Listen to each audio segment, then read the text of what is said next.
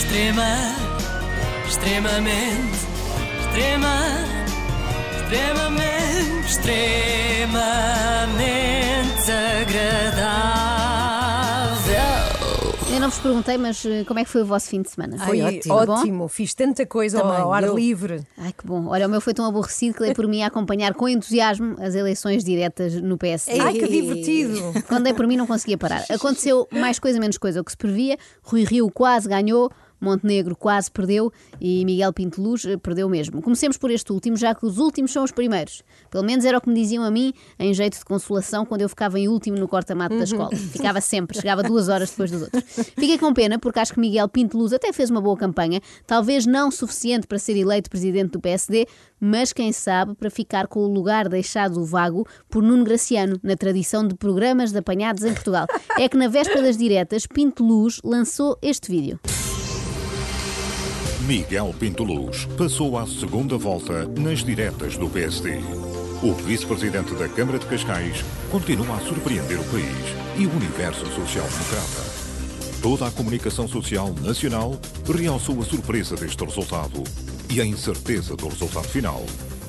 Isto é refrescante, porque normalmente os políticos queixam-se de serem vítimas de fake news. Nunca arregaçam as mangas para fazerem as suas próprias notícias Pois, falsas. Miguel Pinto Luz pôs a mão na massa, eh, naquilo que ao mesmo tempo parecia um trabalho da área escola, porque não estava assim tão bem feito. Com frases a aparecerem em cima das imagens de comentadores como Sousa Tavares ou Clara Ferreira Alves. Esta última, então, adorou a brincadeira. Respondeu com imenso carinho, chamando a Pinto Luz um idiota sem escrúpulo moral. Ah, Calma, Clara, é, foi só uma brincadeira. Também não é preciso reagir como aqueles tipos que atiraram coquetéis Molotov à porta dos fundos. Respira fundo. E se quiseres atirar alguma coisa à sede de campanha de Pinto Luz, atira antes, sei lá, um coquetel de camarão que eles têm ar de apreciar. Era esperada esta passagem de Pinto Luz à segunda volta, dada a campanha que o candidato mais jovem tem estado a fazer. Para mim é uma surpresa Miguel Pinto Luz, a forma como se tem estado a afirmar. Esta é naturalmente uma reportagem fictícia. Mas até pode ser esta a reportagem provável. Porque o futuro está já a dizer presente nestas eleições. Não, não, afinal foi engano. O futuro não estava a dizer presente, estava a dizer volta lá para o passado como vice-presidente da Câmara de Cascais e deixa de estar, mas é sossegado. Ao mesmo tempo, acho querido que Pinto Luz tenha sonhado baixinho, não é? Reparem, já que estava a fazer uma reportagem falsa, podia inventar assim mesmo à grande, dizer que tinha ganho as eleições é. e que ia derrotar o António Costa nas É legislativas e a Cristina Ferreira nas presidenciais. Super modesto. Ia por aí fora, mas não, inventou só que ia passar à segunda volta, é isso mesmo, muito modesto. Modesto e agradecido, porque apesar de ter tido poucos votos, agradeceu cada um deles. E à Madeira, aos milhares de militantes da Madeira que hoje me deram também, que nos deram também uma vitória. Não, parece que afinal não. Esses votos acabaram por não contar. É que não eram bem militantes, aqueles que votaram em Pinto Luz. O termo técnico é caloteiros. Polémica já se adivinhava. Para o PSD Madeira, 2.500 militantes podiam votar porque tinham as cotas regularizadas. A questão é que os órgãos nacionais do partido só reconheciam 104 eleitores, os únicos que efetuaram o pagamento com base no regulamento, por exemplo, através de transferência bancária. Portanto, se fosse por MBWay, nada feito, já Pois, não dava. pois. Olha, Ah. se fosse assim para votar nas eleições nacionais, como é que seria, não é? Tínhamos que ter os impostos em dia para ir votar. Aí sim iam ver o que era a abstenção em números históricos. E eis que surge agora a pessoa mais carismática destas eleições. Não é Pinto Luz, não é Montenegro, nem sequer é Rui Rio, claro. É Alberto João Jardim, que reaparece e, surpresa das surpresas, está de acordo com a direção nacional do Olha. partido e contra o seu PSD Madeira. O caderno eleitoral que está aqui a servir de base é ilegal. Entreguei neste momento o meu protesto, já na mesa de Santa Luzia, e vou neste momento impugnar já as eleições para Lisboa. É mesmo uma coisa de reformado, não é? Tirar um domingo inteiro para ir impugnar para Lisboa.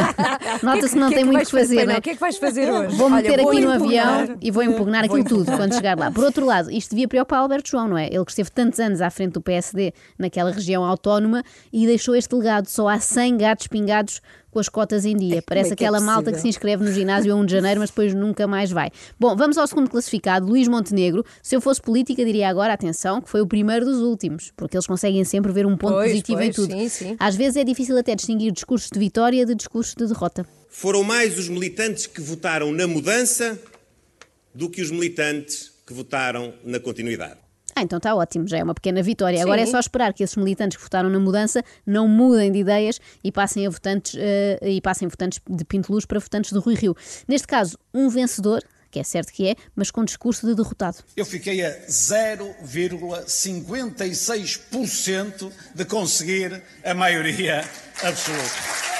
Primeiro é estranha esta festa toda porque ele está exatamente no mesmo lugar em que estava antes, não é? Era líder do partido e assim talvez continue a ser, não é preciso tanto alarido. É como ser reconduzido no cargo de administrador do condomínio, não é? No fundo é uma função que ninguém quer. Rio é o homem mais azarado do mundo. Devia ser contratado para fazer aqueles anúncios, não sei se lembram da Danoninho, porque falta-lhe sempre um bocadinho Ah, um assim, bocadinho sempre. assim. Tinha de ser uma edição especial da Danoninho, não é? Já para os séniores com reforço de cálcio ou assim. 49,44% pelas regras antigas, isto estava arrumadíssimo.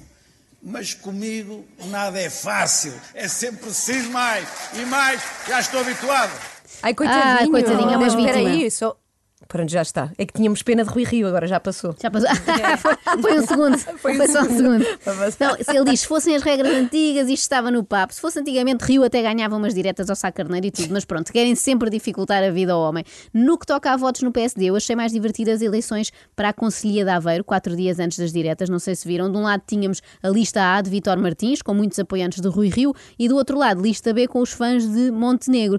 Parece uma eliminatória dos Jogos Sem Fronteiras, não é? De um lado, Sim. os Montenegro e do outro a equipa da Amadora. Ah, não, enganei-me. A equipa do Rui Rio que parece Amadora. Assim é que é, assim é que é. E o que é que aconteceu afinal? Vítor Martins foi apanhado a ir buscar velhinhos ao lar de idosos para que votassem na sua lista. Aliás, há um vídeo que mostra tudo no Observador. Os velhinhos a serem recolhidos numa Toyota Ace à porta do lar e a Tão serem bom. levados até às urnas. Ora, este é o meu maior medo. É por isto que eu tenho medo de envelhecer. Não é por causa das rugas, da incontinência, do calcitrim, da falta de mobilidade, nada. Eu aguento tudo. Eu tenho é medo que me tornem militante à força de um partido qualquer e me enfiem numa Toyota Ace para ir votar. Se é para me enfiarem num carro à força, que seja para me raptarem e pedirem um bom resgate à minha família, a ver se eles gostam mesmo de mim ou não. Agora, para ir pôr uma cruzinha, é o rapto menos emocionante do mundo.